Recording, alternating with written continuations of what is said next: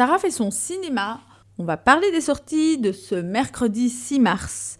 On commence avec La Bête, avec Léa Seydoux et Georges McKay de Bertrand Bonello. Alors c'est un film que j'ai découvert à la Mostra de Venise, la 80e, l'année passée. C'est un film vraiment intéressant et surprenant. Je vous invite vraiment à aller le voir. C'est un film auquel on ne s'y attend pas.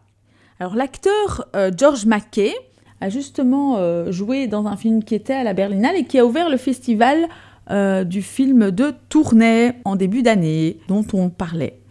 Imaginary, c'est un film d'horreur. Boléro, c'est un drame avec Raphaël Personnaz et Doria Tillier. Amateurs de musique, allez-y.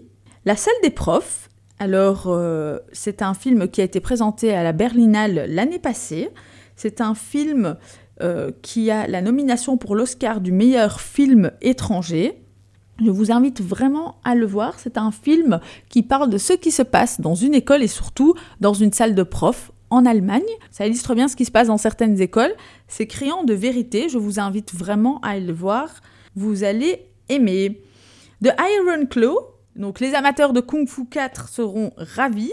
Linda veut du poulet. D'ailleurs, euh, Linda veut du poulet de Chiara Malta et Sébastien Laudenbach euh, a reçu le César du meilleur film d'animation cette année.